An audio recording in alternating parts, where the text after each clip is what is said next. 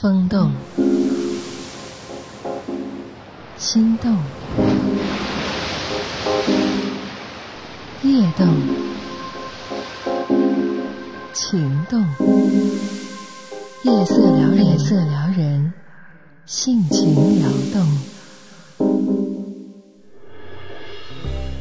欢迎在喜马拉雅 FM 选择《夜色撩人》点播收听。此刻，我们将通往一个有关男人、女人的两性空间。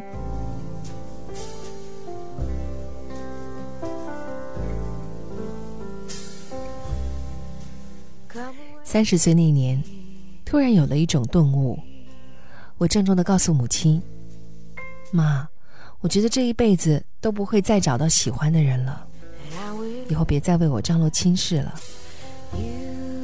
母亲当时就红了眼圈。傻孩子，妈哪能跟着你一辈子？不找个人作伴，你以后怎么办啊？我想，青云不会回来了。妈，你别提他，你也别勉强我。吵吵闹闹的夫妻也没有什么意思，还不如独身自在。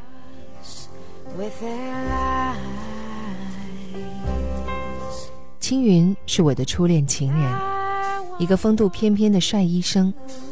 被分配到一个偏僻的小县城，他不甘心，努力奋斗，考出了国。此后我们就再没联系。他偶尔还和我母亲通通电话，母亲住在单位的老屋，电话地址一直都没有变。年轻的时候，我把自己放在一个很高的位置，家世不错，名牌大学毕业，长相嘛，用现在的话说，回头率不低。除了青云。其他的人没法入我的眼，比较来比较去，同学的孩子都满地跑了，我仍是单身独处。我得为以后打算。分配的单位不是很理想，干了几年，我下海了，和亲戚合伙做生意，略有小成。这十多年的时间里，我不用操心生活，也不用上班看人脸色。我不喜欢结交陌生人，没必要。也怕人家背后指指戳戳，瞧，她就是那个嫁不出去的老处女。我每天陪伴母亲，或四处会同学闲聊，我都骑自行车前去，不管远近，只要不赶时间。几年前，母亲因病去世，我突然失去了生活伴侣和精神寄托，在旧房子终日哭泣。忍耐不下，索性另外买了套房子搬过去，在家做饭、煲汤、洗衣、打扫、看报纸、骑车、看老同学，日子也就这样一天天过去。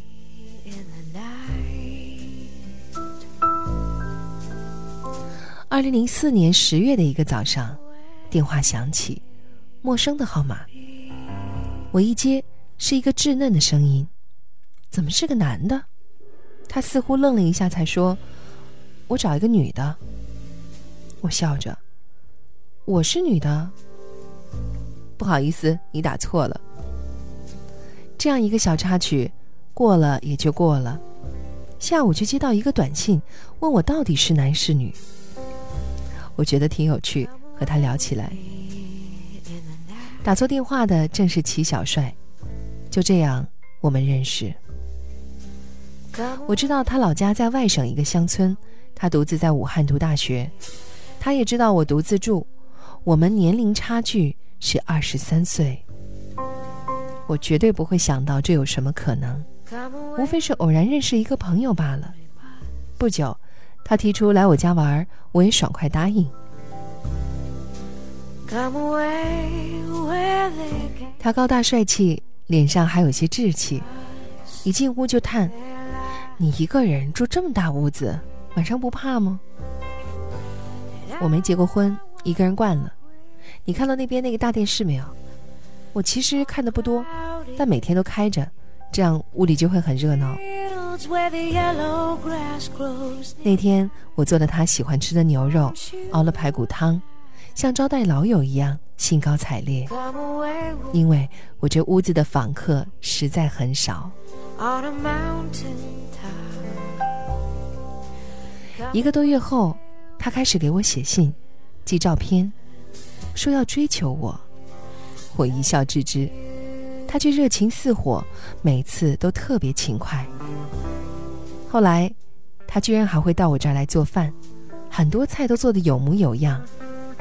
当他提出要求时，我犹豫了。难道接受自己第一个男人要小我二十三岁吗？他光洁的面庞和我额头上的皱纹，都让我忐忑不安。但他再三劝说、保证，我忽然软弱下来。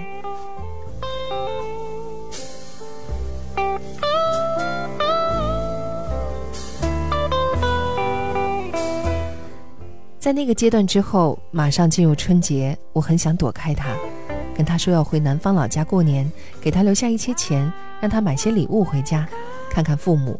他坚决不要，也不让我走。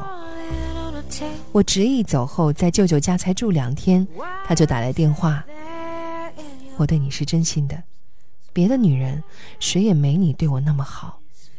我想你，你不在，我就自残了。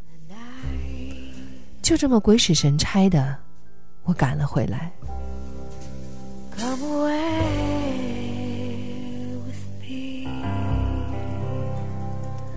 在那以后，我对他的感情深信不疑，也对他更加好了。他给我的生活带来很多欢乐，每天早中晚短信不断，甜言蜜语哄得我一整天都开开心心。出门他叫我骑车小心。吃饭到点，他问我吃什么，叮嘱我一个人也要好好吃饭，不要随便应付。第一次以后，他就开始称我为老婆，至今如此。即使是在他搬出去之后，这个称呼也给了我某些自信和心理上的安慰。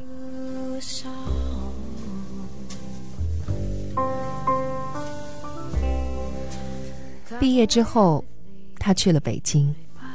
那几个月，他没有跟我提过未来，我也不知道他跟几年前是不是已经完全不一样了。我还能奢望什么？不过他还是积极的跟我电话、短信联系，称呼仍然是老婆。有需要的时候，我会给他寄钱。不久之后，他突然回来，问他，他就说：“那边没有你，我不习惯。”我想你，所以辞职回来了。老婆，我们结婚吧。我半信半疑，你真这么想吗？你是家中的独子，你父母怎么会答应呢？我很可能已经没有办法生育了。相信我，我真的想好了，我也考虑过那些，但还是认为感情是最重要的。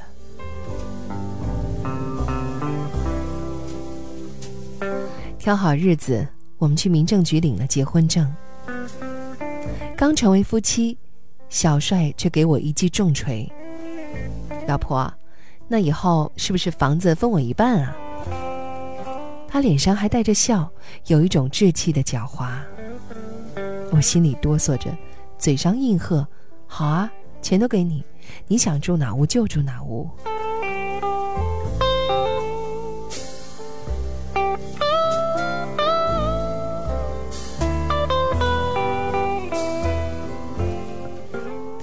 在这之后，我一直认为将心比心，我对他好，他也不至于太绝情。我甚至还想办酒席，昭告天下自己终于结婚。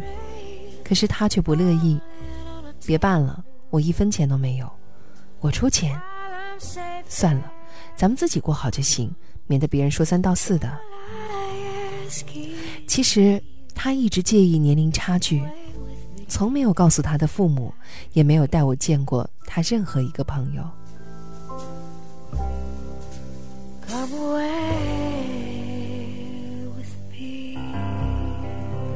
结婚后不久，他找到了一份不错的工作，常常熬到正中才回屋，有时候三五天都不见人。家里所有开销都是我一人负担，从没有拿过他一分钱，也没好意思问他薪水几多。不过，据说他那个行业收入相当高。那天，他到凌晨一点才回家。我问他怎么回来这么晚，他不理我，径直关了手机睡觉。我再也睡不着，看他鼻息均匀，我悄悄起身拿过他的手机，关上另一间房门，打开手机。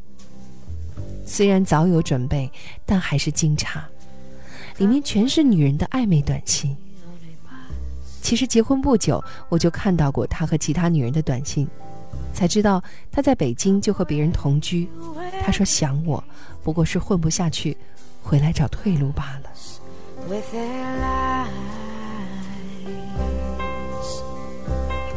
我再也无法克制，拿着手机把他叫醒。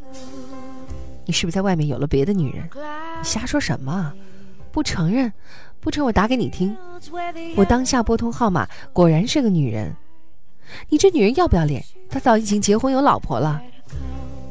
那边还没有回话，小帅一把抢过手机：“你干嘛骂别人不要脸？我骂他怎么了？你心疼了吗？你这样咱们还怎么过？离婚算了，离婚就离婚。”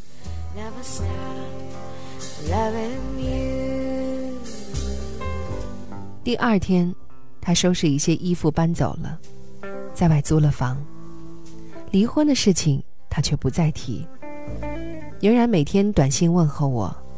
我问他，他却说：“老婆，你放心，我就算要离婚，也会等到三十岁再说。”我在家以泪洗面，终觉不是办法。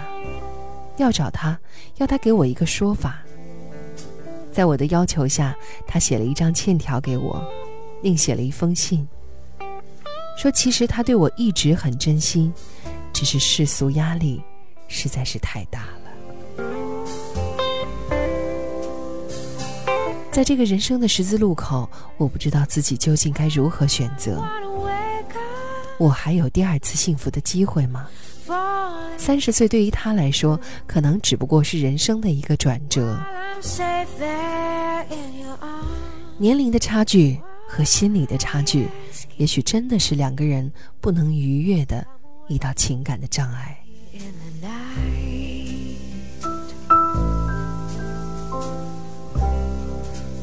傻